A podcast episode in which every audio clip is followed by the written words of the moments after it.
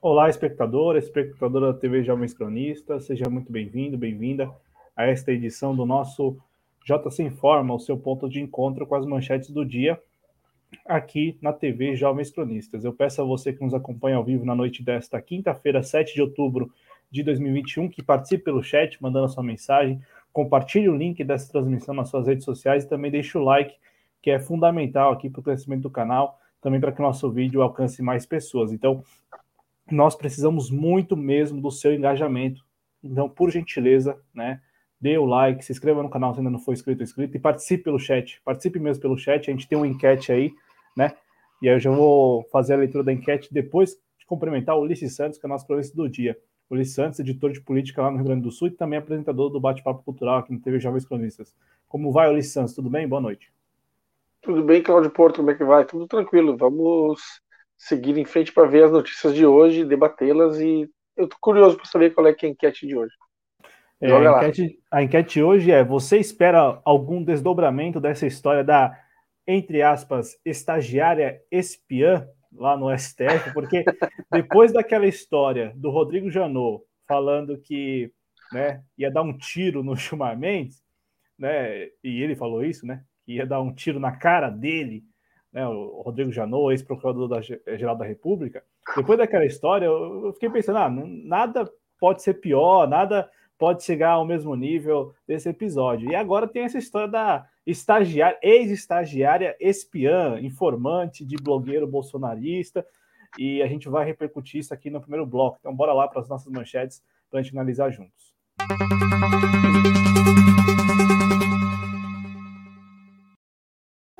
Porque é o seguinte, ontem, ontem, quarta-feira, 6 de outubro, a Folha de São Paulo publicou uma reportagem uma reportagem que apontava que blogueiro bolsonarista investigado pelo STF usou estagiária de Lewandowski como informante, indicam mensagens, mensagens que a Folha teve acesso graças a, a uma quebra de sigilo telefônico do relatório, né, no relatório que consta do relatório da Diretoria de Investigação e Combate ao Crime Organizado da Polícia Federal no âmbito, olha só, hein, no âmbito lá da, do inquérito das, das fake news, né, dos atos antidemocráticos do STF. Por que eu estou fazendo esse preâmbulo? Hoje, né, então essa reportagem, essa divulgação, essa revelação foi feita ontem pelo Jornal Folha de São Paulo, e aí hoje há alguns desdobramentos dessa história. Ex-estagiária do Supremo depõe a Polícia Federal por suspeita de ser informante de blogueiro bolsonarista. O depoimento foi determinado pelo ministro Alexandre de Moraes no inquérito das fake news. Segundo a Polícia Federal, além do depoimento, também foi cumprido o mandado de busca e apreensão. E é exatamente sobre isso que a gente vai falar também agora. Né? Um outro desdobramento, além do depoimento da ex-estagiária, foi que ela foi alvo de busca e apreensão pela Polícia Federal. Né? E quem foi? Quem é essa ex-estagiária? Esta moça que está na foto aí para vocês. O nome dela é Tatiana Garcia Bressante, 45 anos, que foi estagiária do ministro do STF, Ricardo Lewandowski, entre os meses de julho de 2017 e janeiro de 2019, segundo a, a investigação aí, Ulisses Santos e espectadores. Segundo as investigações, ela foi estagiária do ministro nesse período e também foi colega em um dos cursos lá do Olavo de Carvalho, colega do é, Alan dos Santos, blogueiro bolsonarista, é, proprietário do Terça Livre. E aí, como colega ali de turma e tal, nesses cursos EAD aí do Olavo de Carvalho e tal, ela se aproximou do, do, do Alan dos Santos, eles trocaram mensagens, e aí uma mensagem é, é clara nesse sentido aí de falar que ela teria sido uma informante ou que ele gostaria que ela fosse um informante, não que isso tenha, é, pelo que saiu na imprensa, e aí já fazendo a minha leitura, não, não parece que ela foi mesmo informante, ainda que ela tenha compartilhado com o Alan dos Santos algumas informações ali do dia a dia do STF, principalmente do gabinete do Lewandowski, mas o fato é que ela se aproximou do, do Alan dos Santos, e olha como as coisas são, Liz.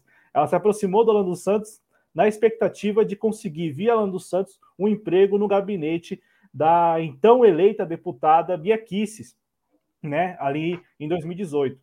Então, olha, olha como a coisa é, né?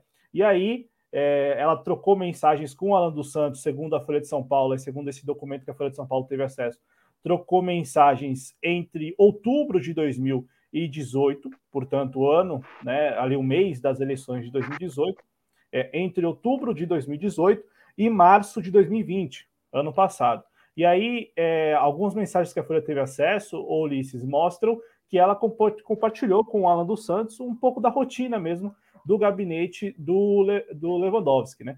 E aí eu quero compartilhar com você, para também te ouvir, né, a respeito dessas mensagens, algumas dessas mensagens. Eu curti muito, porque curti muito uma mensagem específica, que é quando ela comenta com o Alan dos Santos é, aquela decisão né, do ministro Luiz Fux é, suspendendo uma, uma liminar, na verdade, expedindo uma liminar, suspendendo a entrevista que seria dada pelo ex-presidente Lula preso naquele período, é, naquele momento, preso, a Folha de São Paulo. E aí a, a Tatiana ela escreve para o pro, pro Alan dos Santos o seguinte: abre aspas. E aí, falando a respeito do general, da influência do general Eduardo Vilas Boas, principalmente nesse episódio aí, nesse episódio que impediu o ex-presidente Lula de dar entrevista à Folha é, antes das eleições de 2018. Abre aspas. Quando ele, o general Eduardo Vilas Boas, liga, o Lewandowski o atende prontamente. Dizem por lá que o pedido de suspensão de liminar feita pelo Partido Novo foi combinado a pedido de, do Fux e do Toffoli, Dias Toffoli, né? Você sabe que o Vilas Boas botou um general para trabalhar junto com o Toffoli na presidência, né?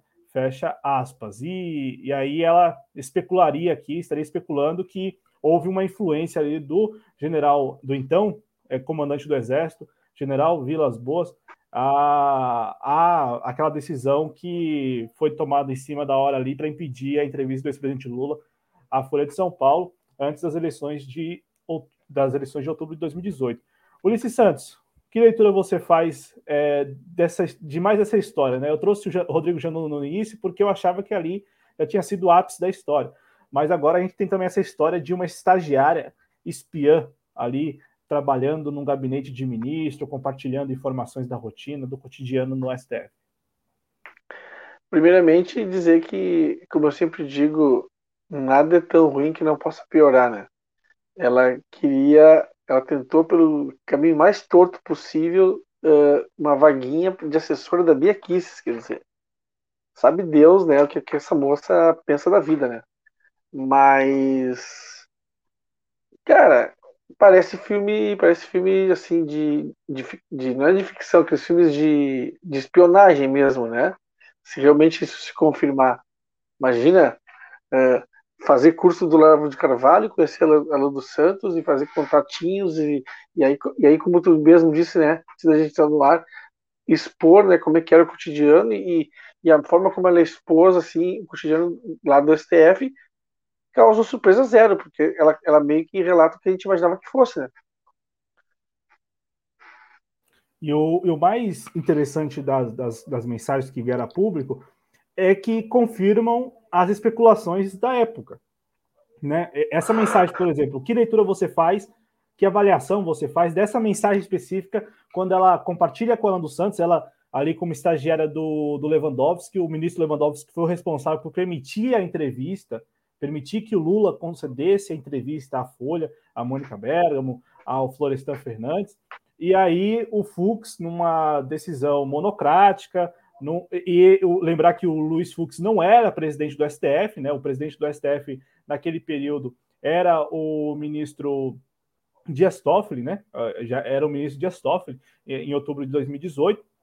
Então, assim, o Luiz Fux não era presidente do STF, mesmo assim, mesmo assim decidiu atropelar ali e suspender a decisão de um outro colega, no caso, o ministro Ricardo Lewandowski. E aí, ela, né, nessa mensagem, ela também aponta que houve um telefonema do general Eduardo Vilas Boas, o mesmo que publicou aquele tweet, o mesmo que no livro recém-publicado disse como é, passou esse período à frente do comando do Exército, né, de, desde de 2015 até 2019, é, contou que trabalhou e, e, aprendeu a trabalhar com a classe política, no que é considerado lobby mesmo, fazer o lobby ali no Congresso e tal. Ele, ele expressa isso, compartilha isso no livro dele. Então, assim, Ulisses, como você avalia essa mensagem específica? A gente pode até analisar algumas outras, já que a gente está com o tempo aqui, mas essa mensagem específica, né, que mostra aí que o, general Vilas Boas, na época, telefonava para os ministros do STF,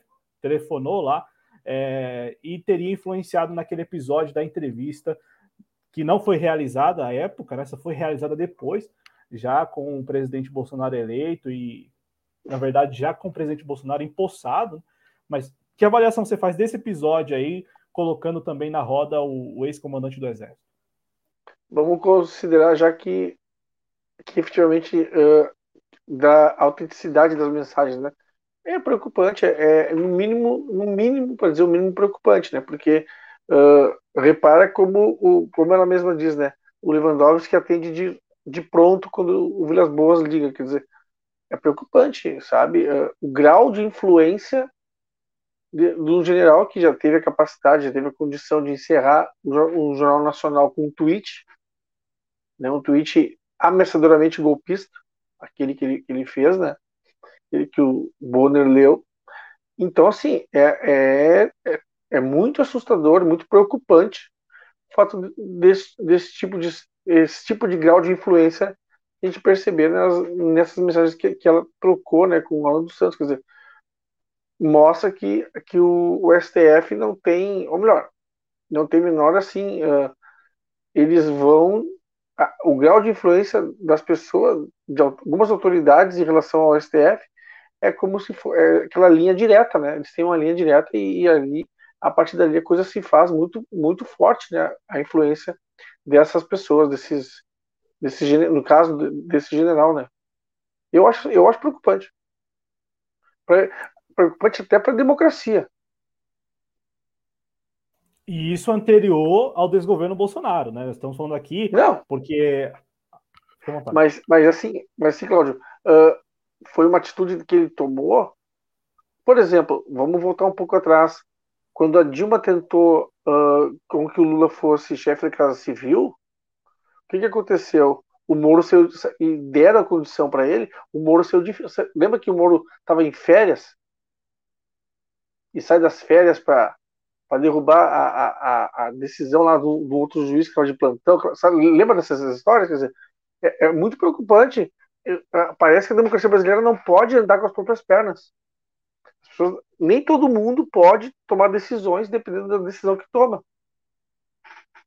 Dependendo da decisão que tu toma, tu vai contrariar interesses de A ou B, e aí essas pessoas não vão gostar, vão inclusive sair das férias em que estão para romper com a tua decisão. Isso é preocupante.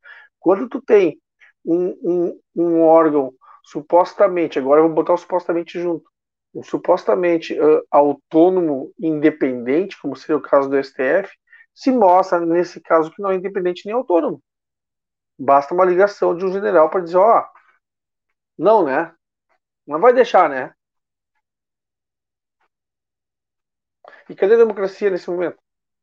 Cadê a liberdade de imprensa nesse momento? Cadê as associações de, de jornais nesse momento para defender, de, defender a liberdade da, da da Folha de entrevistar o ex-presidente Lula. Cadê, cadê, onde é que, onde é que entra? Aí que tá, onde é que entra a liberdade de, a liberdade de imprensa? Porque se infringiu a liberdade de imprensa.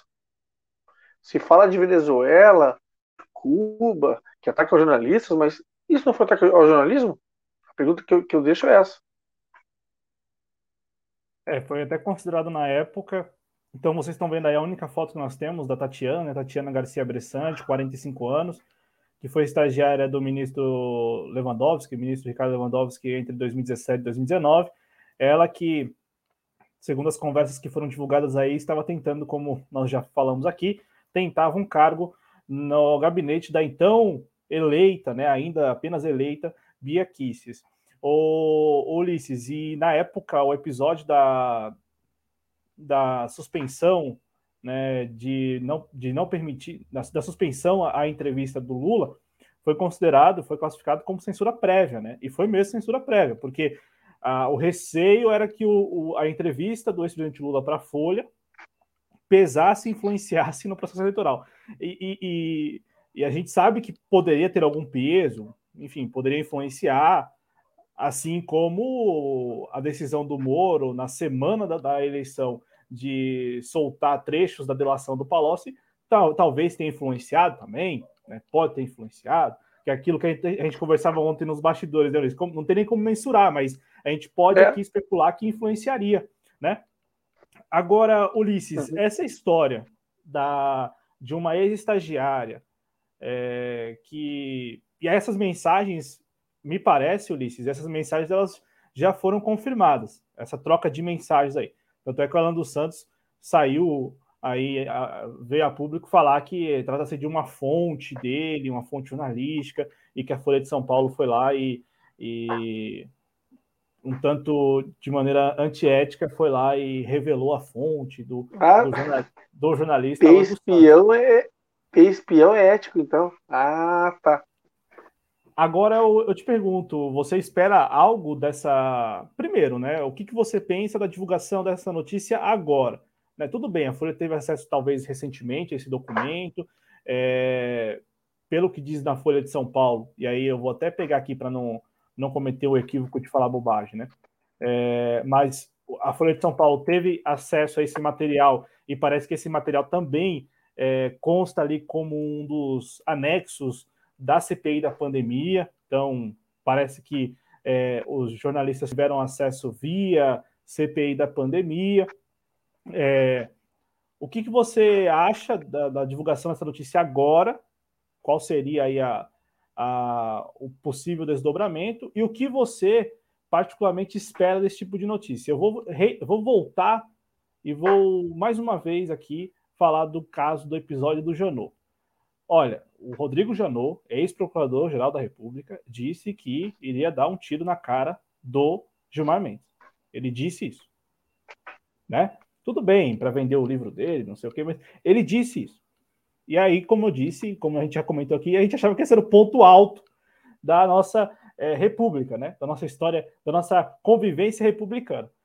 E aí agora tem esse episódio de uma ex-estagiária que compartilhou. Nós não sabemos se ela foi informante o tempo todo, se ela passou informações mais sensíveis. As mensagens são poucas, pelo menos as que vieram a público, que a Folha divulgou, não são muitas as mensagens, as, trocas, as mensagens trocadas entre eles. É, como eu disse, aqui se destaca principalmente essa é, em relação ao general Eduardo Vilas Boas, né? É, em que ela lembra que o, o, então presidente do STF, Dias Toffoli, tinha como seu assessor o Fernando Azevedo Silva, que até recentemente foi ministro da Defesa do desgoverno Bolsonaro, né? Então, assim, Ulisses, o que, que você espera particularmente desse episódio? Você acha que vai ter algum desdobramento substancial? Ou você acha que vai ficar nisso, vai ficar nisso, eh, vai ficar por aí mesmo, como também ficou lá atrás o episódio do Janot? Eu acho que depende se o general vai ligar para alguém do STF ou não. Se o general ligar para alguém do STF, sim. Talvez tenha um desdobramento. Tipo, ó, vamos parar com isso? Se de repente o Xandão resolver dizer, ó, não gostei do que o senhor fez, uh, eu vou tomar uma atitude. Aí de repente eu vou, o que eu vou fazer, Cláudio? Eu vou sentar aqui na sala, estourar uma pipoca, comprar uma cerveja e ficar assistindo eles se, eles se degladiarem. É o que nos resta. É o que resta a, a, a gente que está distante do poder ver os caras se degladiarem. E eu me divirto muito com isso. Porque na realidade é um poder instituído, que é o STF, e o poder querido, que não é querido de ser querido, querido de querer ter poder, né? Que é a questão dos, dos generais, quer dizer, os caras estão em casa e batem um fio para o ministro do STF dizendo, ó, oh, não quero, ó, não é assim, ó, faz assado. E o cara atende. Atende nos dois sentidos. Atende em atender o telefone e atende em atender o, solicitado. Então tu tem a democracia brasileira sob um risco iminente. Que risco é esse? Sabe lá, né, cara? O que, que pode acontecer amanhã depois? Num telefonema do, do, general desse com o ministro do STF. Agora foi isso. Sabe que tipo de grau de influência pode ter lá na frente? Não sei. E pode ser pior. É, tem que ver quem está agora do outro lado do, do telefone, né? Porque Exato. o Eduardo Vilas Boas, ele não está em condições, pelo menos aparenta, não está em condições de ficar é, no outro, de estar tá ali, ó. É, fique à vontade. E, e mais outra coisa, o Alan Santos não está em condições de falar em ética de alguém, porque na primeira oportunidade que ele teve, ele ó, sumiu do país. Foi embora. Tá lá bem tranquilão, né? Antônio sabe tá fora do país, tá bem tranquilo. Então, não tem, não tem, de, não tem moral para falar de ética para ninguém. De cobrar ética de ninguém. É, eu tô aqui com. Tava procurando aqui no, no, no Google, né? A doença do, do Eduardo Vilas Boas. Deixa eu ver aqui se a gente acha aqui para passar para vocês. Eu, eu sei que é uma doença degenerativa, mas não sei o, o nome da, da doença. É... Bom, eu vou, vou procurar aí. Ah, aqui. É... Cadê? Esclerose lateral amiotrófica. Né? É essa doença que é, acometeu o general Vilas Boas, que eu acho que não está mais em condições de ligar para ninguém, né? Mas deve mas... ter alguém, mas deve ter alguém ligando ainda, falando por ele, né? Algum procurador. O Ulisses, alguém com procuração, né? O Ulisses, também tem um outro, uma outra mensagem que eu acho que vale a gente conversar aqui rapidamente, que é quando ela diz assim sobre o Toffoli, né? Sim, abre aspas, sim, todos atentos. Agora temos um general na presidência, KKK. Inclusive Toffoli, ministro de Toffoli, então presidente do STF, nem fala mais em ditadura de 64, já fala em Sim. movimento de 64. Isso. Foi, foi, um, foi muito problemático. E aí entra de novo né, a, a falta de autonomia do STF. Né? Tu tem um general, eh, tipo, cerce, não sei se cercear é o termo correto, mas enfim, junto de um ministro do STF, tipo, quase orientando o cara, a ponto dele mudar o termo, sabe, para movimento 64, só faltou ele chamar de redentora, bom, aí, ou de revolução, bom, aí encerra, né, fecha o boliche e joga a chave fora. Né? Eu vou passar aqui no chat porque o Marcos Boaventura ele, é, ele trouxe uma pergunta aqui também quando me vê assim. Quando vê aquela notícia ex-estagiário, é óbvio, é óbvio que você imagina qual perfil de estagiário. Pessoa jovem, né, de idade mesmo, né, na faixa etária ali de, sei lá, 17 anos, anos né? 20, é, 20, 17 é jovem aprendiz, né, 20 anos, 22 anos. Você acha que tem 25 anos, aí veio o estagiário de 45 anos. Nada contra, eu só estou apontando o que até o Marcos Boaventura escreveu aqui, né, no chat. Mas antes de falar do Marcos Boaventura no chat, agradecer ao Arthur Luiz, que está aqui toda terça-feira no JC Informa. Sábado, depois de amanhã, estará no Redação JC comigo. E hoje, daqui a pouco, às 22h30, eu acho que hoje, pelo andar da carruagem aqui, a gente vai conseguir terminar a tempo de todos nós aqui irmos lá para o Capilaridades, canal Capilaridades aqui no YouTube, Conexão Japeri com, com a turma do Arthur. É, vou falar a turma do Arthur. É, eu, sei que tem o, eu sei que tem o Arthur Luiz também sei que tem o Helder Costa, né? Mas os outros lá não conheço por nome. Mais um abraço para o pessoal do Capilaridade. Agradecer ao Leandro Ferrari, que andava sumido aqui do chat, tá, tá muito ocupado. Leandro Ferrari, nosso membro do Clube de Canais, né? Aqui do, do, do canal, né? Do Clube do Canal, e também parceiro aqui, integrante dos Jovens Cronistas, apresenta mensalmente o Além do Eurocêntrico. E eu peço a vocês que estão no chat aí que mandem mensagens e também, enfim, compartilhem com a gente o que vocês pensam dessa história, dessa ex-estagiária se vocês acham que vai rolar algum desdobramento, se vocês acham que não, se vocês concordam com o que a gente falou, se vocês não concordam, se vocês acham isso uma grande cortina de fumaça, enfim, é, à vontade aí para comentar, concordando ou discordando. Agradecer ao Rafa De Angeli, que mandou um bingo aqui. Bingo com exclamação. E o Marcos Boaventura que falou, mas essa estagiária só tinha 45 aninhos? Só isso. no Marcos Boaventura. Olha, gente, é... olha, eu sei que eu imaginei, eu, obviamente, obviamente que quando eu me deparei com a notícia, eu, pensei nisso, mas eu falei, ah, não vou levar isso pro ar, porque, pô, isso ia parecer tão, né, tão, tão pequeno, né, e tal. É, aí o Marcos também traz. Então, já que, já que não só eu pensei nisso, né? Mas, mas enfim, tá aí. A ex-estagiária Tatiana. Vou colocar de novo a foto, que é a única foto que a gente tem dela, pô. Da Tatiana aí, ó. Tatiana. Olha só, hein? Tatiana Garcia Bressan. 45 anos. Essa foto foi inclusive tirada hoje na saída dela lá da Polícia Federal, onde ela prestou depoimento. Ela também agora vai ser investigada, Ulisses, também nesse, nesse tal inquérito aí das, das, fake, das fake news, que é comandada pelo Xandão. E ele não gosta que chame ele assim. É.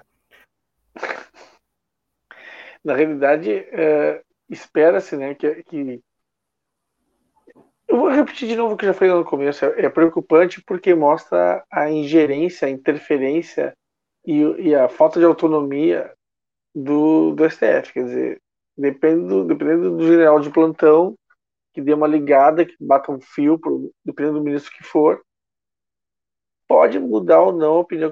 Primeiro que é perigoso, né? É muito perigoso para a democracia que tenha uma, uma instituição como essa nessa condição de alta interferência de quem quer que seja. E, e, tem uma coisa, né? Uma coisa que não, não é não é desprezível. Ela fala do general Eduardo Vilas Boas, Eduardo Vilas Boas, citando ele é, como uma pessoa que tem trânsito livre no STF e que, quando liga para o gabinete do Lewandowski, é prontamente, é prontamente atendido. Só que nesse caso, Ulisses, eu, eu não sei se eu estou me fazendo entender por vocês, mas nesse caso, o prejudicado foi o Lewandowski, uma vez que a decisão dele foi é, prontamente suprimida, desconsiderada, né, invalidada pelo seu colega Luiz Fux, que foi quem expediu a, a liminar, é, impedindo a entrevista com o ex-presidente Lula. Então, é, é, interessante porque numa mensagem só, é, nós temos esse, esse cenário bem confuso, né? Ah, o Vilas Boas liga para o Lewandowski e é prontamente atendido. Beleza. Pelo Fux. Então, é, é, só que, só que é, é prontamente atendido e aí passa a mensagem para o Fux. Porque ela, ela, ela, nessa mensagem, nessa, nessa conversa só, né, somente nessa conversa com o, o Alan dos Santos, ela, ela diz isso, né? Olha, quando ele liga aqui, ele é prontamente atendido. Mas lembre-se que lá na presidência tem um indicado do Exército como assessor do Toffoli. Aí a gente abre, a, a, abre aqui, como a gente já fez aqui nesses 28 minutos, começa a especular e afirmar, talvez, que houve influência naquela decisão. Influência, no caso, do general Vilas Boas, por intermédio desse seu preposto lá no STF, que era o então assessor, apenas assessor Fernando Azevedo Silva, que veio a ser ministro do, da Defesa. O, o engraçado, engraçado só para concluir, engraçado que isso soa com uma normalidade, um tom de normalidade para as pessoas, por senso comum, para a imprensa de um modo geral. É como se não houvesse nada, como se fosse uma ligação entre amigos, entendeu? É, é... Nós estamos num mundo distópico, não resta a menor dúvida. Aqui no, no, nosso chat, o Leandro já disse que eu já nem sei mais o que achar desse tipo de notícia. Será que ela não tem Orkut? É, talvez ela tenha Orkut, hein? Deve ter ICQ. Mirk. Chamar lá no MSN, hein? Chamar no MSN. É, né? então. O, o Marcos Oventura tá parecendo aquele caso da estagiária que espionava a Nancy Pelosi. É, era tão fácil que Saiu, do, saiu por saiu por TED.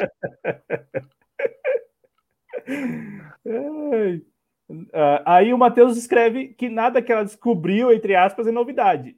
Mas o que eu dizia para o Ulisses antes de começar o programa, o, o, o, mais bacana, entre aspas, dessa história é que ela estava lá dentro, né? Enquanto nós estávamos é. aqui fora falando isso, apontando é, nessa relação que, como disse, disse Ulisses, ela é tratada com muita normalidade, quando não deveria ser, a gente estava aqui falando disso por fora, né? Enfim, não é, não é apenas especulação. Ela confirma. Mas ela, ela confirma o que a gente pensava. Ela confirma o que a gente pensava, exatamente. É, e, e, ela confirma, ainda que talvez não tenha sido a intenção dela, mas ela confirma que naquele período o STF estava extremamente, internamente estava extremamente agitado em, em torno do Lula. Ela, porque ela fala até de, de correria lá, um corre-corre danado. É, então, assim, ela, ela talvez indiretamente, eu, eu falo talvez, mas eu acho que obviamente de maneira indireta, porque ela não é simpatizante do Lula, não é simpatizante do PT, ao contrário, né? Simpatiza com, eu, eu acho que com o desgoverno Bolsonaro, é o lavista e tal. É, o mais bacana é que ela fala isso, né? Ó, uma correria danada aqui, uma correria danada. Então ela meio que indiretamente fala: ó, o clima aqui no STF é de uma agitação incomum em torno da situação do ex-presidente Lula. Então, confirma a ideia de que o STF estava ali, né, às vésperas do processo eleitoral, muito preocupado com o ex-presidente Lula. Pelo menos é, é essa conclusão que a gente consegue tirar dessas mensagens que foram divulgadas aí. Para a gente seguir aqui, o Marcos pergunta se essa gente, quando entra no governo, não assina um termo de confidencialidade. Como ela é estagiária, como ela é estagiária, eu acho que eles meio que não, não, não fazem esse tipo de, de pedido, né? Eu, eu acho que não. Eu acho que. Porque provavelmente também no STF deve ter jovem aprendiz, não deve pedir é, que assine em termo de confidencialidade. É, eu acho que a condição de estagiária dela é uma condição, e aí isso vale para todos os estagiários, né? Uma condição assim ímpar, né? Uma condição super privilegiada, porque tá ali, né? Eu já fui estagiário, então já escutei muita coisa, já vi muita coisa também, né? Mas eu não saí aí é, mandando mensagem para blogueiro bolsonarista, né? Vamos lá, Ulisses. Vamos seguir aqui com o nosso JC Informa, porque a gente também tem que comentar uma história aí que tem, tem rendido hoje, principalmente hoje, e que me parece interessante da gente analisar, porque a imprensa já coloca da seguinte forma: UOL, Fux considera a atitude de Bolsonaro sinal de trégua com o judiciário. O que? O que? Que atitude do Bolsonaro? Olha, o Bolsonaro foi lá e disse que vai prestar o depoimento presencial. Né? Isso lá naquela história aquela história lá, ainda do ministro Celso de Mello, do ano passado, né, o Celso de Mello que saiu do. deixou o STF, se aposentou, e antes de se aposentar, ele havia determinado que o depoimento do presidente Bolsonaro fosse presencial, rolou toda aquela conversa, aquele burburinho, né? Como podem sujeitar o presidente da República a isso, a um depoimento presencial, exigir isso. Ou rolou aquela conversa do celular, né? De busca e apreensão no celular do presidente da República, Celso de Mello, que deixou o STF causando, né? É... e, e, aí, o, o Ulisses, a AGU, a Advocacia Geral da União, conseguiu, entre aspas, convencer o presidente a se render à ordem de Celso de Mello como uma demonstração de que respeita as decisões do Supremo. É, e isso, claro, vai né, de encontro, portanto, se choca com os discursos do presidente Bolsonaro no último dia 7 de setembro, enfim, para sua militância, né, coisa que a gente já analisou. É... Agora tarde saiu a notícia também, e aí eu não sei qual é o peso dessa notícia sobre essa aí, essa que nós estamos mostrando para vocês, da decisão do próprio Bolsonaro, aceitando a, a, recomendação da AGU. Eu não sei como que pesa essa outra notícia de que o Alexandre de Moraes, né, o Alexandre de Moraes, ministro do STF, é, deu aí é um prazo, né, para que esse depoimento ele aconteça. A, segundo o ministro Alexandre de Moraes, a Polícia Federal tem que tomar o depoimento do Bolsonaro em até 30 dias.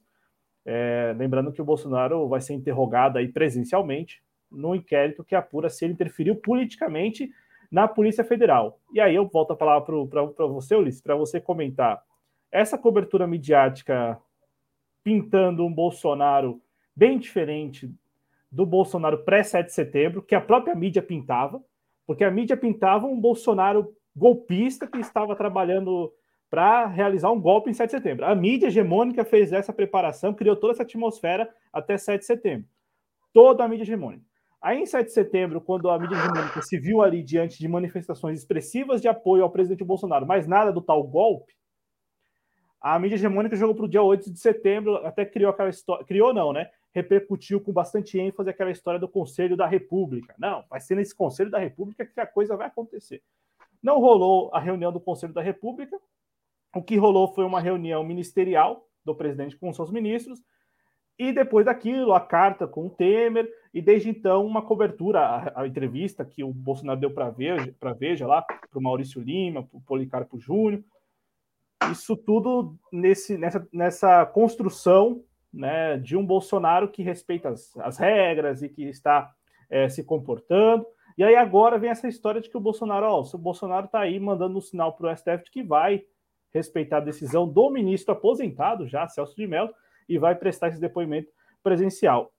Eu quero te perguntar o que, que você acha dessa construção que a mídia vai, vem fazendo desde o dia desde os dias, dos dias seguintes ao 7 de setembro, de um Bolsonaro comportado e tal. De fato, né, ele, desde, o, desde a carta lá, ele, na verdade, desde, desde o dia 7 de setembro, ele tem demonstrado aí que é, ele também sabe interpretar muito bem a figura de, de um presidente mais calado, mais quieto. O que, que você acha disso, da, dessa, dessa construção midiática? E depois eu quero que você comente uma coisa que está passando meio que despercebida aí. A gente está falando do inquérito que foi aberto quando o Moro deixou o governo, o Sérgio Moro deixou o governo, alegando que não continuaria no governo porque o Bolsonaro tentou interferir na Polícia Federal. É, você acha que estão, e aí estão quem? Esses setores como o próprio STF e, sobretudo, a mídia hegemônica estão tentando, pode ser uma conspiração apenas, mas uma teoria da conspiração, mas estariam tentando é, lembrar as pessoas que Sérgio Moro deixou o governo porque seria um homem íntegro, seria um homem honesto, e que, olha, o Bolsonaro agora está se vendo com a justiça porque, de fato, tentou interferir na Polícia Federal e o Sérgio Moro tinha razão. Isso em um momento em que o Sérgio Moro esteve no Brasil, já não está mais, né? Voltou para as imediações de Washington, mas esteve no Brasil na, na última semana, nas últimas duas semanas, falando claramente em se filiar a um partido político, para talvez se candidatar ou ser um cabo eleitoral de luxo de algum candidato. Então, o que, que você também pensa dessa construção que vai passando meio que despercebido, se seria uma teoria da conspiração apenas? O que eu vejo é que esse, desculpa, esse Bolsonaro Paz e Amor, ele funciona até o primeiro, até a primeira intempérie, né? Até a página 2, como, como tu mesmo costuma dizer porque nada é garantido. Ele, ele já deu prova, uh, já tem discursos e mais discursos, falas e mais falas do Bolsonaro dizendo que ele não concorda muito com o que fala e não vai. Ele mesmo, aquele famoso discurso dele lá na, na Paulista, né? Que não ia atender as decisões do Alexandre de Moraes. Aquilo é Bolsonaro em estado puro. É o Bolsonaro na, na sua maior, na sua total integridade integralidade. Isso que ele está fazendo agora é, como tu diz, é criar uma personagem que, que pareça algo assim, republicano, com espírito democrático, coisa que ele não tem. Ele deve, ele deve falar isso para as câmeras e chegar em casa e tomar um banho, de, um banho qualquer para se livrar disso, desse sentimento democrático, coisa que ele não tem. É o único cara que eu conheço que se elegeu democraticamente e odeia democracia. Ele é bem assim. Então, assim, e, e claro que uh, é interessante, seria muito interessante, seria de parar o país, vou dizer para vocês, que esse, que esse depoimento, que não vai acontecer, lógico, fosse transmitido ao vivo. Seria muito interessante. Para ver, para ver. Eu, eu seria um que seria capaz de parar o que estou fazendo para assistir, porque uh, ver como, ele, como é que ele se posta. Porque se o, questionamento dele vai, vai ser um for um questionamento tipo bate-bola, ele vai ser muito bem. Agora, onde o questionamento começar a botar o dedo na ferida, a, fazer uma coisa mais incisiva, ah, é capaz dele aí tirar a máscara e mostrar quem ele realmente é. Que, é, que eu acho que é esse o medo que, que tinham, né? Que ele, de repente, se expusesse, né, e mostrasse a sua verdadeira face, mas ele parece estar criando uma personagem que mostra que é um Bolsonaro paz e amor. E ele sabe interpretar também esse papel, né, Ulisses? Sabe. E, e ele sabe, sabe porque ele conseguiu interpretar também em vários períodos, em vários momentos ao longo dos últimos 30 anos. Eu, eu digo Sim. isso porque até brin brincava antes de começar o programa aqui, com uma conversa, que é uma peça que está em cartaz há pelo menos 30, 30 anos, né? É, é, a, a, figura, esse, o Bolsonaro como, como estrela de uma peça teatral está aí pelo menos é, em cartaz há 33 anos, 34 anos. Esse Bolsonaro que fala é, coisas que ninguém mais fala, apoia coisas que ninguém mais apoia, né? Ou pelo menos aparente, o pessoal tem uma preocupação com a aparência, coisa que ele não tem, mas também ele sabe que, ó, é uma, uma coisa que até o Daniel Faleiros disse no último programa. Ele sabe o momento de esfriar, sabe o momento, não é que talvez saiba o momento, mas ele, ele é condicionado, ele é levado a, olha, agora é o momento de esfriar a temperatura. Então, dá entrevista para Veja, não é para qualquer um da Veja, é para o Policarpo Júnior, que né, é um sujeito que é mais político do que jornalista. É, então, dá lá uma entrevista lá para a Veja, é, se permite fotografar lá no, no, sofazinho, lá como se fosse um, um presidente da República respeitável, e depois é, como agora, né, decide coisa que não é muito comum, decide aceitar a recomendação da AGU e fala, ó, vai lá, não, presta depoimento presencial, não sei o quê. Que, que você acha dessa história do Sérgio Moro, Ulisses? Você acha que seria uma, uma teoria da conspiração muito louca imaginar que, que, que estão tentando lembrar a sociedade, principalmente a opinião pública, de que. Porque é basicamente isso, nós estamos falando de um inquérito que apura a interferência na Polícia Federal, mas não hoje não a, a interferência atual da Polícia Federal. Está tá lembrando o episódio que levou a saída do Sérgio Moro do governo. O que, que você acha disso? Seria uma teoria da conspiração muito louca? Na realidade, é interessante essa, essa percepção né, de que de tu buscar nessa possível interferência a explicação e, e a justificativa para saída do Sérgio Moro, dizendo, ó, oh, viu, ó, Moro tinha razão sabe? É, seria o, o mote que o Moro estaria esperando, e ele e os cheirosos da imprensa esperando para lançar a famosa terceira via, né? Que o Moro tanto, tanto sonha em ser. Né? Ele mais metade do time do Flamengo, né? Vamos combinar. Mas assim, uh, o Moro com essa, ele teria a justificativa que ele precisou, que ele precisaria para de repente dizer, ó, Estou aí, tenho capital político, tenho condição, sou famoso ex-grande ministro, ex-super-ministro, né? Juiz de primeira instância, opa, ex-juiz, desculpa que eu lá. Mas assim, uh, eu acho que, ao mesmo tempo, eu, concluo dizendo que não vejo o Moro com essa condição uh, pessoal de atrair uh, eleitorado, porque eu, vejo o Moro assim com uma com a simpatia de uma pedra, entendeu? Eu não vejo ele com a condição de atrair eleitorado. Então, acho que ele ficaria ali pelos 2, 3% e tanto. Mesmo com esse discurso. Porque vamos combinar, né, Cláudio? Ah, é, é, prática anticorrupção. Só um pouquinho. Todo mundo é anticorrupção. Em, em, em né, em, em, em, última análise, a princípio, né? Não conheço ninguém que goste, que, que seja a favor. Tá, a não ser que seja um, um corrupto quanto mais, mas o normal é todo mundo ser contra. Ser a, ser a favor, ser, ser contra é algo, é algo comum. Então, assim, ele usar isso como discurso, sabe? É, é meio assim, dizer, ah, ah, olha o que eu fiz, o que tu fez não foi mais que a tua obrigação, né? Claro que tu exagerou e tu errou em muitas coisas, exatamente.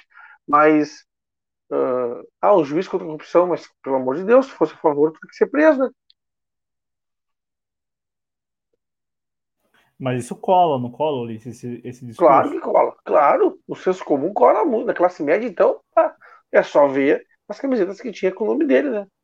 Então, mas aí, Ulisses, também o que, que você pensa? Porque é, eu também vejo que o Sérgio Moro, ele, e aí não é apenas ele saindo candidato. O que ele mesmo colocou, o que a imprensa colocou, que a gente, eu coloco, acredito isso ao Sérgio Moro, mas a imprensa que tem interesse é, muito explícito nessa possibilidade de candidatura, meio que torce para que o Sérgio Moro ele se filie ao Podemos, meio que torce para que o Sérgio Moro é, seja lançado candidato.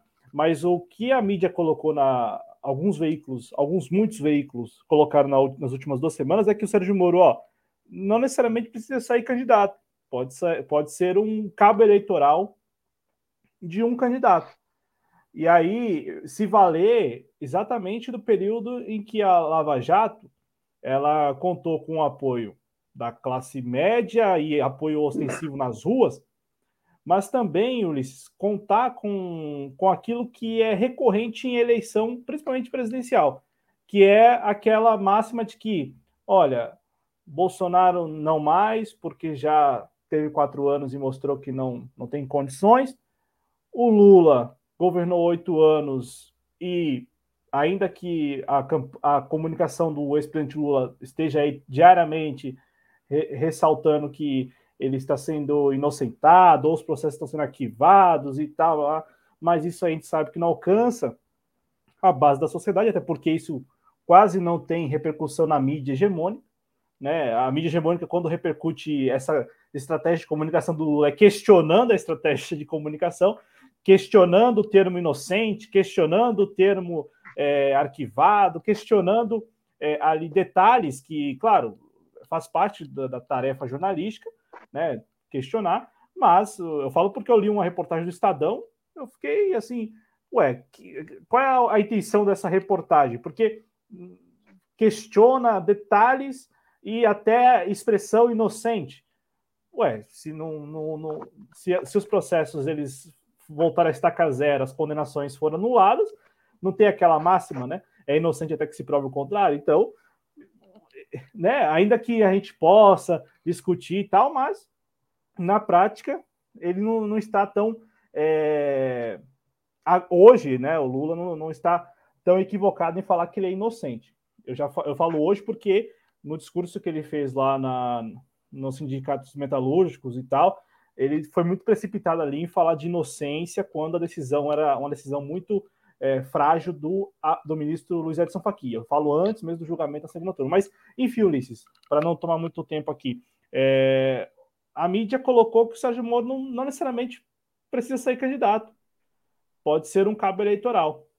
E apostar exatamente nessa, de que ele foi o baluarte da, do combate à corrupção, de que ele lutou com todas as suas forças contra o ex-presidente Lula e o PT, também, quando se viu ali diante de uma, de uma interferência que pode vir a ser provada nesse inquérito, né?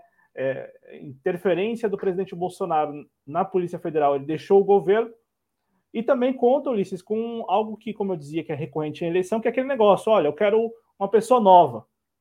E aí surge o Sérgio Moro como essa, essa figura política nova, seja como candidato ou como um cabo eleitoral. Você é, acha que é, essa estratégia ela de fato alcançaria muito é, pouquíssimas pessoas, na verdade, não muitas pessoas, mas um eleitorado muito reduzido, limitado, é isso mesmo? O que, que você acha? É isso mesmo, porque na realidade é o seguinte: se vamos imaginar assim, ó, uh, tivesse uh, ele tivesse saído há um mês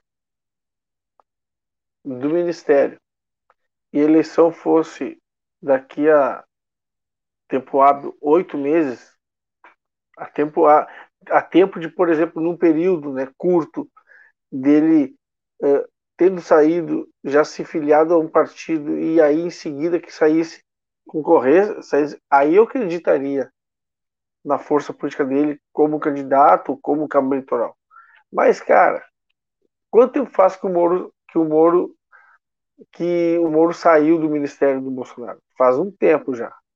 Quando, sabe, ah, ele, tá, ele veio. Eu não vejo, eu vejo o Moro com uma simpatia de uma estátua de mármore, sabe? Ah, eu vejo ele assim com uma. Ah, ele pode ser, ele pode ser inflado. Ele pode ser inflado pela mídia, ele pode ser inflado por, por gente que banque ele financeiramente. Pode, pode ser, isso pode dar resultado? Pode. Agora, eu, sinceramente, honestamente, não vejo como como isso acontecer. Isso me lembra muito uh, a Marina Silva, tá? Que a cada quatro anos sempre aparece como opção. sabe? Não, não vejo o que eu vejo, por exemplo, e aí seria seria uma ideia interessante, por exemplo, porque assim, uh, não vejo ele como com cacife para tentar uma ser, ser, a, ser a terceira via. Posso me, posso me enganar? Claro que posso. Mas eu acho que o grande lance seria ele ser, de repente, senador. Aí eu acredito. Mas tem que ver também quem. Tem que ver também o que, que Podemos, se for o caso, pensa para ele, né? Mas assim, é, também, também tem isso que eu já falei no começo, né? Tá muito distante, tá muito distante a Lava Jato, a saída dele do ministério e a eleição. Então eu acho que isso vai ser um, uma dificuldade para ele a mais nessa tentativa dele de cargo público, coisa do gênero. É, a mídia nas últimas semanas falou que ele não quer ser candidato a, a senador, ele só quer se for se lançar mesmo a presidência da República, né? Ah, isso aí, é, isso aí, isso aí, isso aí é a mídia fazendo ele, né, cara? Tá na cara, né? É, não, tá na, tá na cara que você é plantado, né? É a mídia fazendo é a, mídia... vez. Sim, tipo assim, falta só fazer uma enquetezinha, né? Você concorda com o Moro candidato? Sim ou, sim ou claro? Se não concorda, sai daqui, né? Não responde. É, mas ou menos. Sai daqui, sai daqui. Concorda sim ou claro? É, vamos fazer essa enquete aqui no chat algum dia. É, você concorda com a candidatura do Sérgio Moro? Sim, claro. O Matheus Fernandes escreve: Eu queria saber qual o critério de admissão desses estagiários. Eu queria saber quem que indicou o estagiário. Meu, Aqui em São Paulo é o CIE, né? Não, tô falando assim, São Sim. Paulo geralmente é o CIE que né, aqui também. órgãos públicos e tal. É, mas acho que para o STF não deve ser o CIE, né? Não deve ter feito a provinha deve lá. ser o QI, né, cara? Deve ser o QI, né? Eu sei que, segundo o portal Metrópolis, a Tatiana Garcia Bressan, ela mora no Lago Norte, né? No, no Lago Norte, bairro Nobre de Brasília. Ela também é, cadê outra informação? Ah, não, é somente essa informação. Eu pensei que tinha outra informação aqui, mas eu tenho essa informação. Né? Que ela, ela tem 45 anos e mora no Lago Norte, bairro Nobre de Brasília. E me diz uma, uma pergunta uh, inocente. Para ser estagiário, tem que estar tá fazendo graduação de direito? Tem que, né? Ou não precisa? Ah, eu, eu acredito que sim, né? Eu acredito que sim. Eu acho, eu acho que ela estava assim, mas aí a imprensa não, não disse nada sobre isso, né? Sobre a, se ela estava se graduando. Eu acho que sim, Ulisses. Não, vamos lá. Não. Com certeza, para ser estagiário, tem que estar fazendo algum curso de graduação. Pô, só se no STF é isso, é diferente, né? Isso no nosso mundo, né? É, mas aí no mundo do STF é diferente. é, o mundo do STF é diferente. no mundo do STF tem gente que chega lá querendo dar tiro em, na cabeça do outro e fala e não acontece nada. Ai. O Marcos Boaventura escreve que o marido da irmã dele trabalhou numa fábrica chinesa em Xangai. Quando ele tirou férias aqui no Brasil, teve que fazer backup do celular, entregar para eles e assinar um termo de que nenhuma informação de interesse do Estado chinês estava sendo vazada para o exterior. Incluía cartão é? de memória, de máquina fotográfica e etc. Espionagem de assuntos estratégicos na China não é tolerado. Pois é, Caraca, tá certo, até. É, a, a estagiária lá do STF, a Tatiana, não, não, não, não seguiu esse protocolo, não seguiu esse protocolo, né? E, e, também, assim, eu, eu, a Folha de São Paulo teve acesso, disse que teve acesso às mensagens. Né? Eu também sou daquele cara que defendo que as mensagens fossem publicizadas, todas elas na íntegra e tal, para a gente ter, ter certeza que ela, ela atuou como informante ou não, porque também não dá nem para afirmar que tenha sido informante, porque pelas conversas Sim. que nós temos, não são conversas que, ah, olha, olha, o Lewandowski vai fazer, tomar tal decisão com base nisso, nisso, nisso, nisso. Sabe? Não, não, está configurada aí a, a, a, ela ter sido informante, né? Vamos passar para o próximo tema aqui do JC Informe. Vocês vão repercutindo, vocês vão votando. Eu tenho aqui já o resultado da por, o resultado parcial, por enquanto 70% das respostas não, 30% sim. A pergunta: você espera algum desdobramento dessa história da estagiária espiã no STF? Então, as pessoas aqui no nosso chat é, dizendo que não. As, a, olha, o nosso chat é um chat muito cético. Eu tenho gostado bastante da, das respostas das nossas enquetes, viu? Esses dias aí a gente fez aqui, é, na segunda-feira, uma enquete perguntando para as pessoas se elas estavam surpresas com, com a história do, do Paulo Guedes das offshores. Ninguém estava surpreso. Então, estou gostando do nosso público. Nosso público é um público que tá é muito pé no chão, muito pé no chão. Fala assim, não, olha, não vou cair nessa aí de que agora vai, é, é esta semana. Mas vamos passar para o próximo tema, Ulisses, porque a gente separou aqui um tema que rendeu bastante nas redes sociais, foi o veto do presidente Bolsonaro à distribuição de absorventes a estudantes e pessoas pobres, distribuição gratuita no, no âmbito do Programa de Proteção e Promoção da Saúde Menstrual. É, esse programa ele foi criado a partir de um projeto de lei da deputada Marília Reis, do PT de Pernambuco. É, esse projeto passou nas duas casas, né? passou na Câmara, passou no Senado e, e foi a sanção presidencial. O presidente Bolsonaro sancionou a criação desse programa, no entanto, ele vetou a previsão de distribuição gratuita de absorventes femininos para estudantes de baixa renda e pessoas em situação de rua, que era a principal medida determinada pelo programa, porque com esse veto, Ulisses, o que resta do programa é, são campanhas publicitárias, informativas, educativas, é, apontando a, a, importância né, é, de se, se ter essa, essa proteção e promoção da saúde menstrual. O, o, veto foi muito questionado nas redes sociais, também no Congresso. Tudo indica que esse veto vai ser derrubado. A, justificativa do Bolsonaro, né, do, da presidência da República, é que o, os congressistas não apontaram de onde é, sairia o, o, recurso, né, sairiam os recursos para financiar é, esta parte do programa. E aí é, acabou, e, e, e, o pior é que os congressistas apontaram de onde sairia, né? De onde sairia esses recursos. Segundo o projeto de lei, por exemplo, né, na, na, no que diz respeito à distribuição de absorventes ao público em geral, né, a, no caso aos estudantes, né, as estudantes e tal, é, isso, as, as estudantes, a, as pessoas em situação de rua, isso sairia do SUS. E também, é, como o projeto previa ali a distribuição para pessoas, mulheres no caso, né, que estão presas, os recursos sairiam do sistema de sistema penitenciário, né? Então sairia recursos aí desses, do fundo, perdão, do fundo penitenciário. Ulisses, este veto caiu muito mal, houve muita repercussão nas redes sociais, tudo indica que vai cair no Congresso, mas está aí o Bolsonaro, quando pode, também ele, ele vai lá, veta temas que claramente vão o colocar contra a parede, né? Porque estava na cara que esse veto iria é, provocar essa onda que acabou provocando nas redes sociais, essa onda de questionamento e de, e de, de, de muita chiadeira, né? É, eu até comentei contigo antes da gente entrar no ar que me parecia muito assim uma.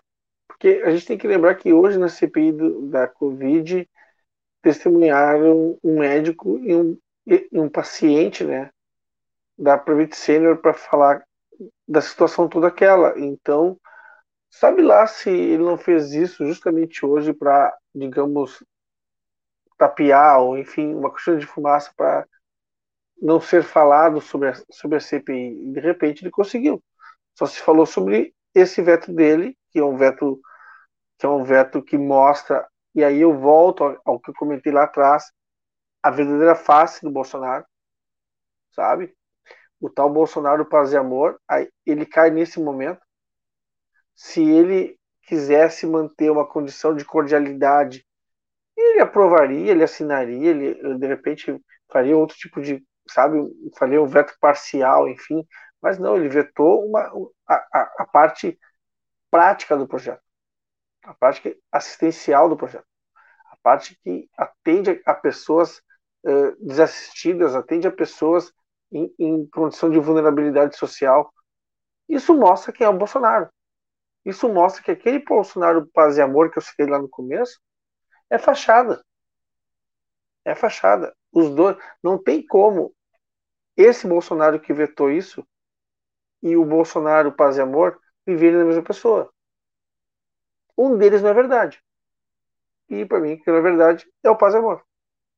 Agora a pergunta que, que fica, né? Cadê a Damares? Que não defende essas pessoas. Não é? Eu devia ser em defesa dessas pessoas, ou não? Agora, ainda bem que o Congresso vai derrubar esse veto e vai fazer coisa funcionar. É, e o veto, ele, ele sanciona a criação do programa, mas veta a essência do programa. A intenção da Marília Reis, dos congressistas, era exatamente criar uma política de distribuição gratuita de absorventes, né? Além das campanhas publicitárias e tal, informativas, educativas, né?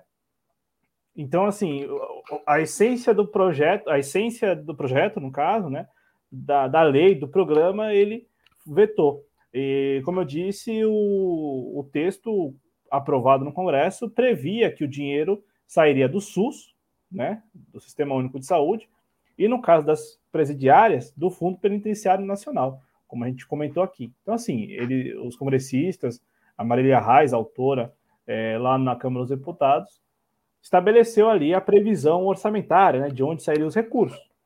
Então, não, essa, essa história não cola de que os congressistas não apontaram de onde sairia o custeio do programa, dessa parte da distribuição. Mas eu gostei da sua leitura, Ulisses, de que é bem conveniente para o próprio desgoverno, e veja como é um desgoverno mesmo, né? Porque se vale de repercussão negativa para poder é, ofuscar, invisibilizar um outro assunto que também recai, uma outra crise que também recai sobre o colo do próprio desgoverno. Então, é um desgoverno mesmo. Não tem como falar que isso é um governo, que se vale desse tipo de artimanha. Mas é um desgoverno que tem uma, uma, uma linha de ação, né? Bem definida. Eu acho que isso. É, se é desgoverno quando não faz nada no sentido social e não faz, a partir do, do, do ministro da Economia que não tem dinheiro para cada do país, mas fora, porque tem medo, uh, até ações como essa. Quer dizer, ele é desgoverno, mas ele tem uma linha de ação bem definida. Exatamente. Só para a gente dar um número para o nosso público, né? Principalmente para quem nos escuta, mas também para quem nos assiste. É... Segundo a senadora Zenaide Maia, do PROS do Rio Grande do Norte, ela que foi a relatora no Senado desse projeto, é, essa chamada pobreza menstrual é um problema que já atingia milhões de mulheres no mundo, isso antes da pandemia, e que teve seus efeitos agravados durante essa crise pandêmica. Ela até citou durante a votação no plenário do Senado que a cada quatro jovens, uma não frequenta as aulas durante o período menstrual porque não tem absorvente.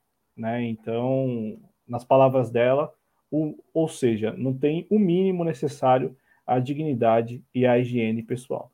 Então, a essência do projeto foi vetado, o Congresso.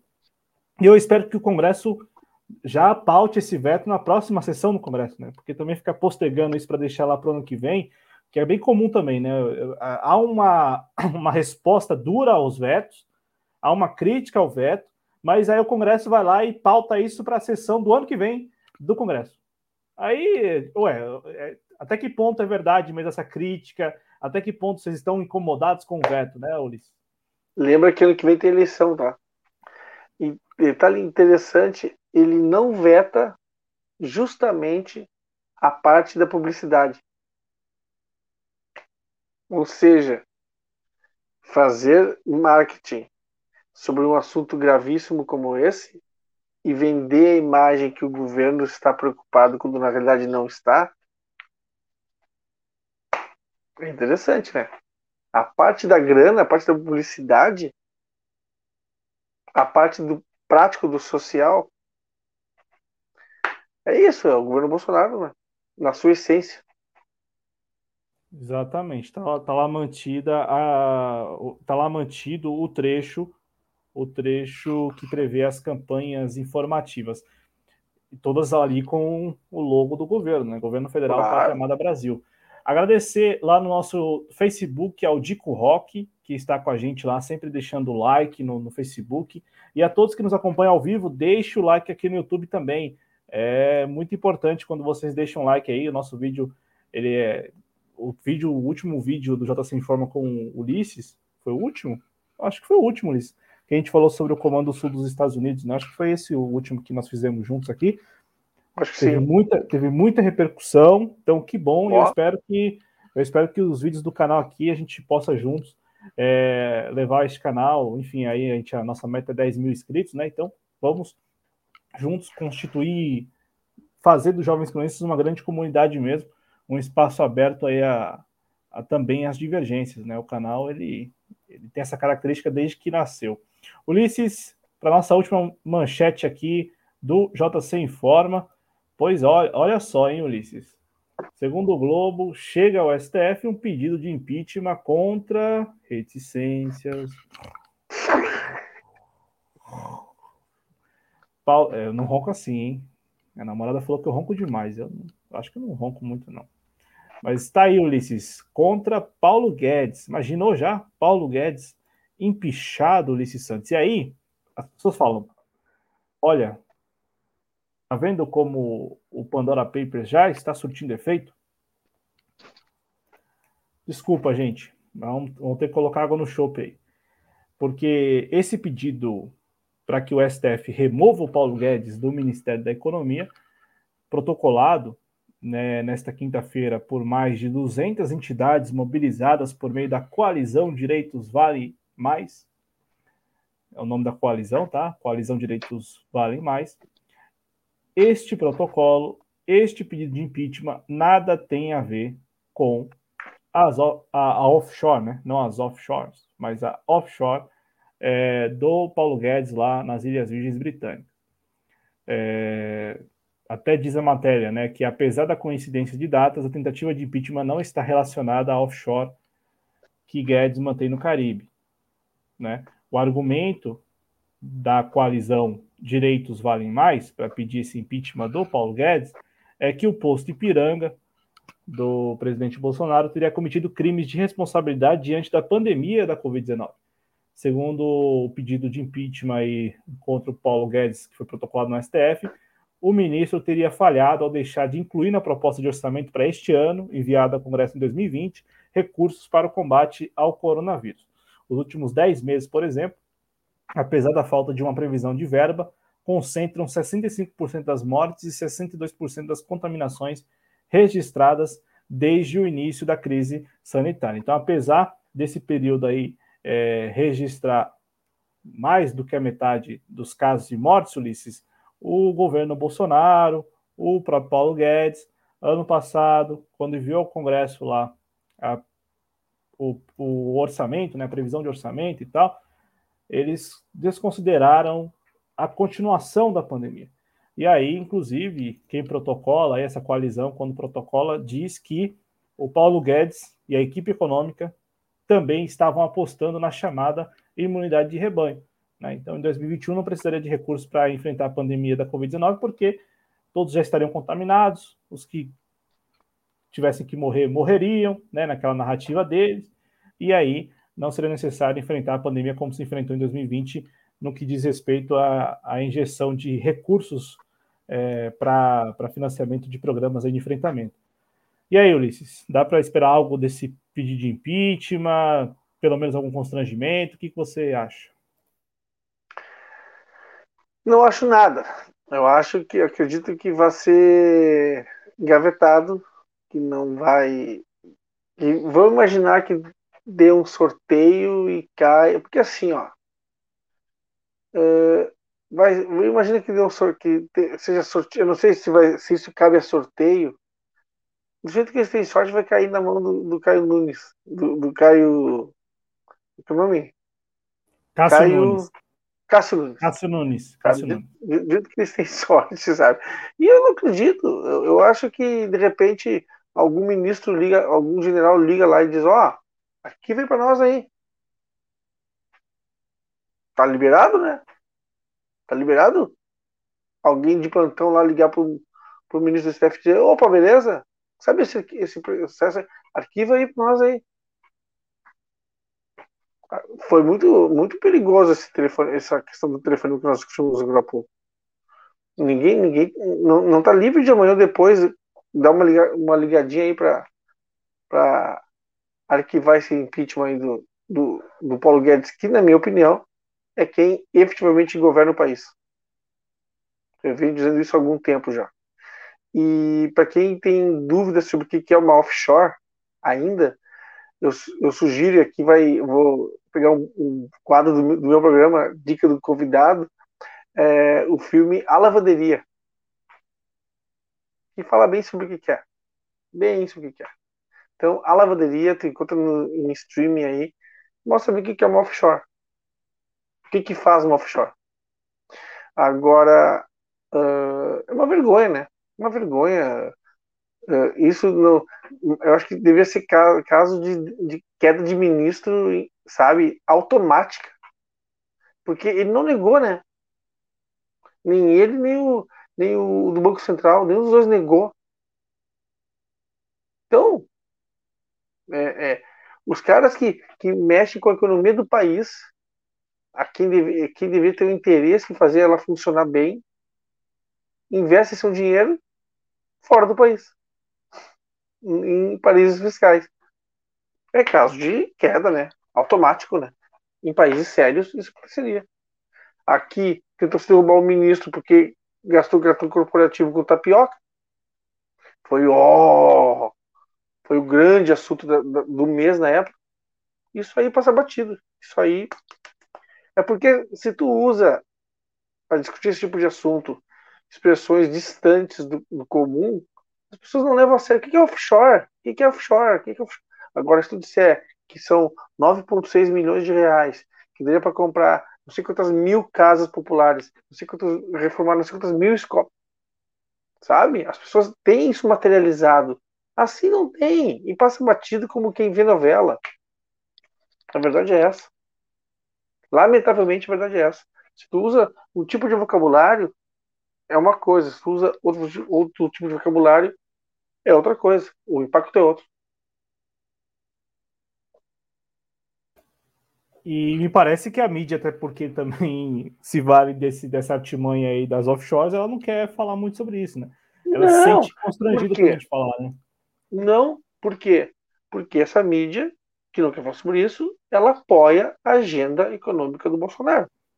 Mas também é não pesa, Ulisses, o fato de que. Também não, pesa o fato de que a principal, o principal grupo de comunicação no Brasil tem suas offshores também, em paraísos fiscais?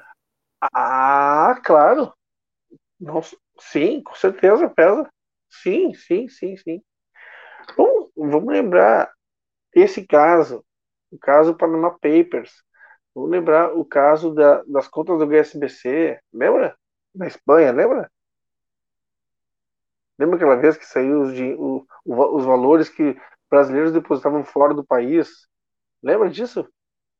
Sim. Aquilo passou batido. Aquilo passou batido. Por quê? Não, o escândalo da CC5 com o Banestado. tem, tem até ministro do STF lá na, na, na relação que não, ainda não, não deu uma explicação satisfatória sobre por que o nome dele, se era Agora... homônimo, se era ele. É, é isso. Agora, vai um de nós fazer um, uma bobagemzinha qualquer para ver o que acontece. É, esquece de fazer lá a declaração. É, exatamente. Para quem tem salário, né? Para quem hoje tem salário, não, erra, erra, salário. não, erra, erra a declaração. Só erra. Basta que erra a declaração. O Leandro, o Leandro lembra aqui que o, o Paulo Guedes tem um terminal Bloomberg, né? Tem um terminal Bloomberg na, na... Não, e é sério isso. É, sério? É, é, sério. Tem aqui, ó, o Pedro Américo, que já esteve aqui no canal. Vou até colocar, ó, ele ele, public, ele publicou nas redes, não, não, sei se só foi ele, mas cadê? Vou colocar aqui. Cadê? Mano, ele tem mesmo. No gabinete dele lá, no Ministério da Economia, tá aqui, ó. Tá aqui, ó. Tem um terminal Bloomberg lá com, com tecladinho para fazer compra e venda de ação. O ministro Paulo Guedes passa o dia comprando e vendendo ações no mercado. É, é brincadeira isso? sabe? É, você acha que o Leandro tá tirando um barato? Que nada, tá aí, ó. Tá o tecladinho aqui, né? E tá aí o terminal Bloomberg aí do, do nosso companheiro Paulo Guedes. Tá aqui o Pedro América quem ele escreveu. Canário entreguista Paulo Guedes tem em casa, não, não é bem em casa, né? No gabinete dele, um terminal Bloomberg.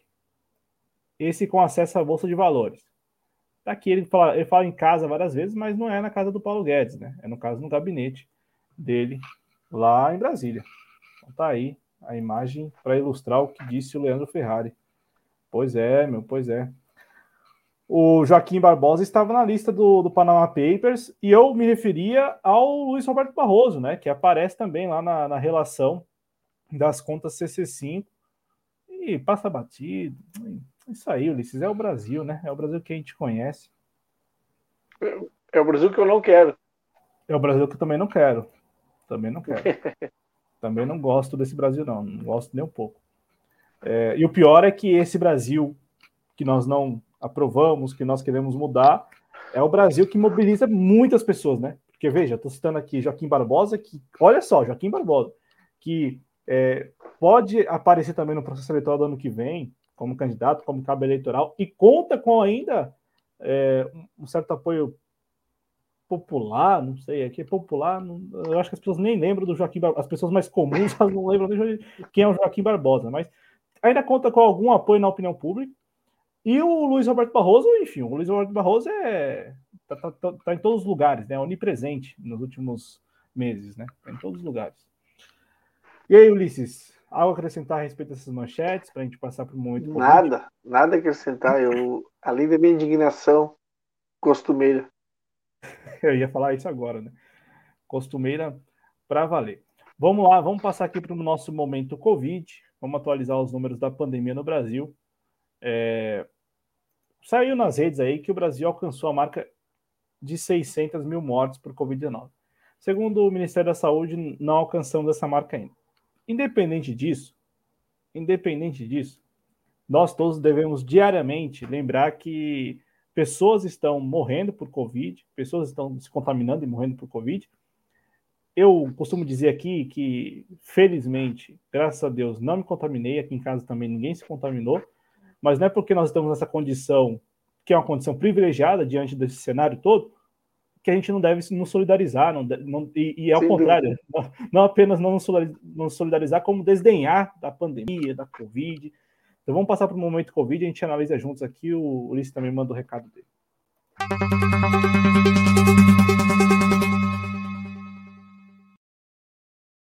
Então, aí estão os números do Ministério da Saúde: 21 milhões 300, 21 milhões 532 mil 558 casos confirmados, 15.591 de ontem para hoje.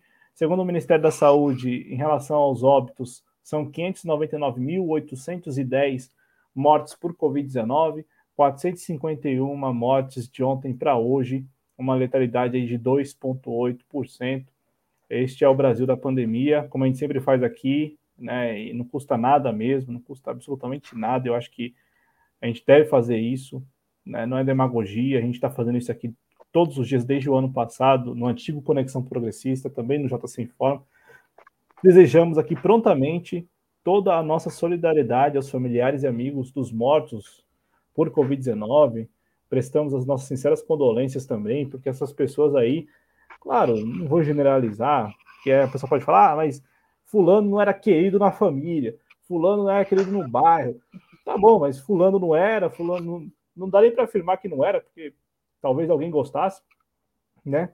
Mas o que eu, que eu quero dizer é que, ao mesmo tempo que não dá para generalizar nesse sentido, né? De que todo mundo está enlutado, não sei o que, não sei o que, não sei o que, mas tem muita gente lutado, muita gente que perdeu mesmo, ente querido mesmo. E aí, literalmente, né? Uma pessoa que é, está fazendo falta, né? E que em vida talvez tenha contribuído muito, né? Ulisses Santos. Então, acho que não custa nada a gente aqui diariamente lembrar dessas pessoas, brasileiros, compatriotas que estão morrendo por Covid, né? É, e, e, também, junto a essa questão das quase 600 mil vítimas da Covid-19, eu tenho que lembrar também dos recuperados que tu não sabe, porque assim, tem um discurso que vende os recuperados como alguém que saiu da Covid a pleno, beleza, tranquilo. Nem sempre é assim. Tem pessoas que saem da Covid e ficam com sequelas, algumas sequelas graves. Então, eu, eu, eu acho que nós temos que pensar também, porque assim, eu penso muito nisso, sabe? Da gente de se banalizar como se for, como se as pessoas tivessem saído desse quadro de doença e saído a pleno, beleza, já vamos correr, voltar a correr de novo, fazer, né, fazendo corridinha semanal. Não, tem gente que saiu sequelado, saiu com problemas, com, com, situações muito graves de saúde e permanece com isso de forma muito, com, por muito tempo. E, e, como tu disse, né, se solidarizar também as, as vítimas, né, as familiares das vítimas da Covid-19. O Marcos escreve que enquanto isso tem cidade liberando a população de usar máscara, acho que foi Duque de Caxias, né, que foi a primeira lá no Rio de Janeiro, tá numa batalha judicial aí, porque na, na justiça estão tentando evitar que isso ocorra plenamente, né, que as pessoas deixem de usar máscaras em espaços em, que, que possam gerar aglomeração e tal. É, Ulisses, é. Como está a situação aí, rapidinho, Ulisses, pra, já que a gente sempre fala muito aqui de São Paulo, do Rio e tal, aí em Porto Alegre, rapidinho. Aqui tem, aqui a, a, já tá, já estão aplicando a terceira dose, né, em alguns grupos e já está vacinação uh, na faixa dos 12 anos, né? Mas o que, o que eu noto assim, andando muito na rua, é que tem muito pouco, ainda tem gente, ainda, apesar de ser um número menor, tem gente que ainda, que ainda não usa ou usa, usa errado né, a máscara, apesar de todo esse tempo já em, em pandemia. Mas a grande maioria das pessoas tá, tá, que eu vejo, pelo menos na, nas ruas, está usando máscara. Pelo menos isso. E tem que ter, né, cara? Tem, tem, que ter. Tem que pressionar as pessoas a usarem máscara. Né? Tem que usar e se, e se cuidar e fazer uh, distanciamento onde puder e, e o álcool gel e tudo mais. Tem que fazer isso. É, esse é o recado. Ulisses, muitíssimo obrigado viu, pela sua participação hoje aqui no JC Informa. Amanhã, excepcionalmente, não tem bate-papo cultural, mas na próxima semana tem, né? Certo, próxima semana tá certo. Valeu, Ulisses. Obrigado mesmo aí, viu? Saúde para você e para sua família. Um abraço, cara. Cláudio. Obrigadão. Ulisses, ah, ah, eu ia esquecendo aqui. Só para registrar que amanhã a gente não tem bate-papo cultural, mas temos às 10 horas da noite este cara com a gente. Este cara estará aqui com a gente. Ele, Daniel Faleiros, Barba Dialética, falando de Guedes no Pandora Papers e o Ciro Gomes na Paulista. Olha aí, o Daniel Faleiros com a gente aqui no Pelas Barbas, amanhã, sexta-feira, 8 do 10, às 22 horas. Se você tiver de bobeira aí e tal, quiser trombar com a gente aqui na TV Jovem Explorense, a gente vai estar aqui a partir das 10 da noite, trocando aquela ideia, conversando com todo mundo e considerando todas as mensagens, viu? É, aqui a gente considera. Então, amanhã tá aí o recado dado. Daniel Faleiros com a gente, falando de Guedes no Pandora Papers e Ciro Gomes na Paulista. Lembrando que você, quem que puder, claro, torne-se um sócio, sócio do Jovens Cronistas no Apoia-se. apoia.se barra jcronistas, jcronistas. Você apoia a partir de cinco reais, nos ajuda demais aqui no financiamento do projeto. Também vale se tornar membro do canal, né? Basta clicar em Seja Membro a partir de. acho que é R$ 4,99. Eu acho não, é R$ 4,99. Você se torna membro do canal aqui e ajuda também a financiar o nosso projeto. Tem como mandar um Pix para nós, um Pix aí no valor que você desejar. Pix.jcronistas é a, a pix.jcronistas.com é a chave, né, a chave e-mail para você contribuir com o nosso projeto. E lembrando que nós estamos no Telegram, estamos também no Twitter e no Instagram. Né? Tá aqui também o Instagram, o Facebook também, enfim. Estamos nas redes sociais. Basta procurar por Jovens Cronistas que você encontra a gente. É, basta e nos podcasts, no né? E claro, exatamente, na versão podcast, lembrando que todos os conteúdos do canal, eles são disponibilizados na versão podcast, no seu agregador aí preferido. Mas é como eu disse, se você jogar Jovens Cronistas no, no, no Google, a gente já está bem ranqueado. Então, você vai jogar lá, você vai encontrar a gente de cara. Beleza? Obrigado a todos que nos acompanharam. Obrigado, Ulisses, mais uma vez. Saúde para todo mundo. Valeu, Leandro. Valeu, Marcos Balventura, que ficaram até o finalzinho aí. E a todos que participaram, o Matheus Fernandes também, o Rafa De Angeli, o Arthur, quem participou do nosso chat. Valeu, gente. Saúde e se cuidem. Tchau, tchau.